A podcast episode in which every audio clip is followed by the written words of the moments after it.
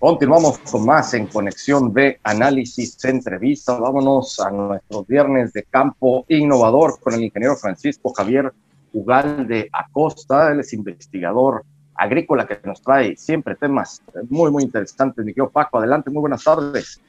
Hola Jorge y muy buenas tardes a todos y todas. Hoy vamos a tratar un tema que muy, muy especial. Eh, es una especie de reconocimiento y homenaje a un investigador agrícola eh, que estuvo hace muchos años aquí en, Veracruz, estamos hablando hace unos sesenta y tantos años. Eh, es el doctor Francisco Antonio Cárdenas Ramos. Pues él es el fitomejorador, es el que creó la variedad de frijol negro jamapa, que prácticamente en todos los lugares donde vamos y compramos este tipo de frijol, ahí se encuentra. Él es oriundo de Saltillo, Coahuila, y nació en 1926. Estudió agronomía aquí en México y se especializó en genética vegetal en las universidades de Colorado y Michigan con apoyo de la Fundación Rockefeller allá en la década de los 60. De 1948 a 1970 ocupó altos puestos directivos de investigación agrícola que fueron la base a lo que actualmente somos. Y de 1955 al 64 estuvo como jefe de mejoramiento de frijol aquí en el campo Cotastla y fue director de investigación del sureste de México. Durante 1957 eh, da a conocer la formación de tres variedades, frijol negro la antigua, negro actopan y negro jamapa. De esta última se inicia la leyenda agronómica de la investigación mexicana y de la gran trayectoria y aportación científica que hizo el doctor Cárdenas para la agricultura tropical del mundo. La variedad de frijol negro jamapa es resultado de la combinación de 15 tipos de frijoles que dieron origen a la primera variedad de frijol negro para México y que después Jorge se convertiría para los agricultores del trópico mundial una gran solución para la alimentación, para la productividad y tiene una característica, amplia adaptación agroecológica, tanto así que el frijol negro jamapa sigue estando vigente en el campo y en el mercado nacional. Jorge, voy a dar a... Sí, dime.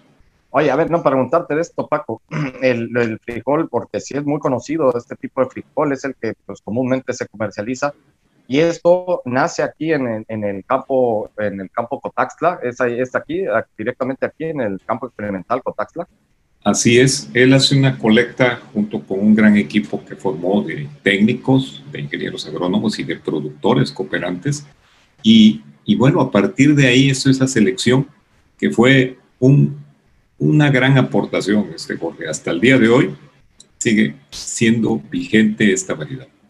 Y, y voy a darte... A, y en este caso, a ver, Paco, y preguntarte, Paco, perdón. Este, y este, y, pero esto, a ver, también creo que aquí vale la pena hacerlo notar, porque creo que es así, este, que esta variedad no es únicamente una variedad que, que, se cultive aquí en Veracruz, sino que eh, se ha extendido a muchas otras partes del país. Y prácticamente todo el país donde se siembra frijol negro para del tipo mesoamericano, que se llama así, y también fuera de las fronteras. O sea, ahorita voy a narrar parte de, esa, de ese impacto mundial que tuvo esta variedad. Y va a ser la primera vez que estos datos los vamos a, comentar, Jorge, que, qué fue lo que hizo el doctor Francisco Cárdenas a través de esta variedad de frijol.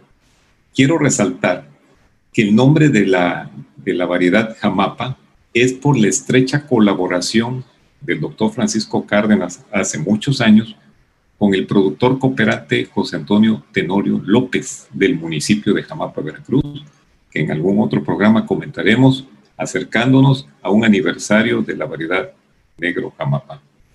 En 1955, Jorge, en la antigua Guatemala, se dio a conocer por primera vez los resultados de esta evaluación de la variedad por diferentes centros de investigación de Centroamérica y el Caribe.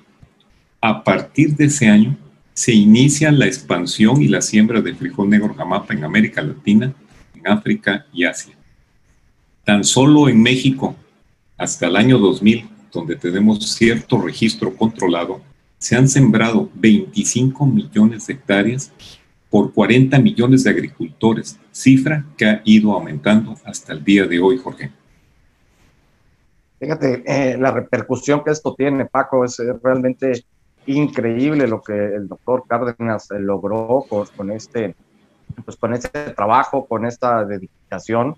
Y, bueno, pues estos datos son realmente impactantes, ¿no? Que de aquí de Veracruz eh, nazca toda una variedad que se extiende a, pues prácticamente eh, fronteras de México, ¿no? A, muchas partes del mundo y que en estos números que dicen más de 25 millones de hectáreas cultivadas, lo que representa en la alimentación de cada una de las familias en todas estas partes del mundo, Paco, es impresionante. Sí, fíjate que quise yo tratar de, pues de definir un impacto y me tomé de la fecha de 1960 hasta nuestros días. Hemos, pues prácticamente todos los mexicanos que han nacido y habitado en el sureste de México han consumido frijol de negro jamapa. Para dimensionar este impacto en suministro de frijol en 60 años, calculamos que se han producido cerca de 25 a 30 millones de toneladas de este frijol durante estos 60 años. Pues para que la gente sepa más o menos de, este de qué tamaño es esto, se llenarían medio millón de trailers de 40 toneladas con esta producción y si colocamos uno tras otro, alcanzaríamos una línea continua de 8 mil kilómetros, lo que equivale desde la ciudad de Veracruz hasta la capital de Buenos Aires, Argentina, lleno de trailers de frijol de negro jamapa que se han producido en 60 años.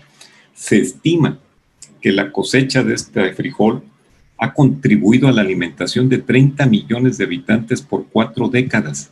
Y si le ponemos valor, significan 10 mil millones de dólares. Esto equivale al 25% de las remesas enviadas el año pasado por los mexicanos que viven en Estados Unidos.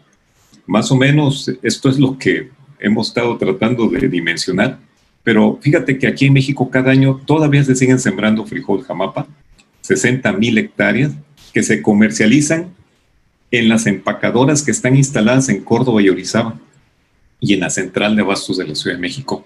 Y esto es porque los consumidores tienen gran demanda comercial. Imagínate la derrama económica que se sigue generando a partir de esta variedad. Negro jamapa ha sido utilizada para formar otras variedades mejoradas. O sea, no nada más se quedó en la liberación de, ese, esa época, sino que aparte se han formado variedades como la primavera, Nayarit, Sinaloa, Zacatecas, las cuales se siembran en el Pacífico y el Altiplano. Las personas que nos escuchan y, y, nos siguen esta tarde seguramente no lo sabían, que gracias al frijol negro Jamapa, millones de agricultores y consumidores se han beneficiado y alimentado en el mundo. Jorge.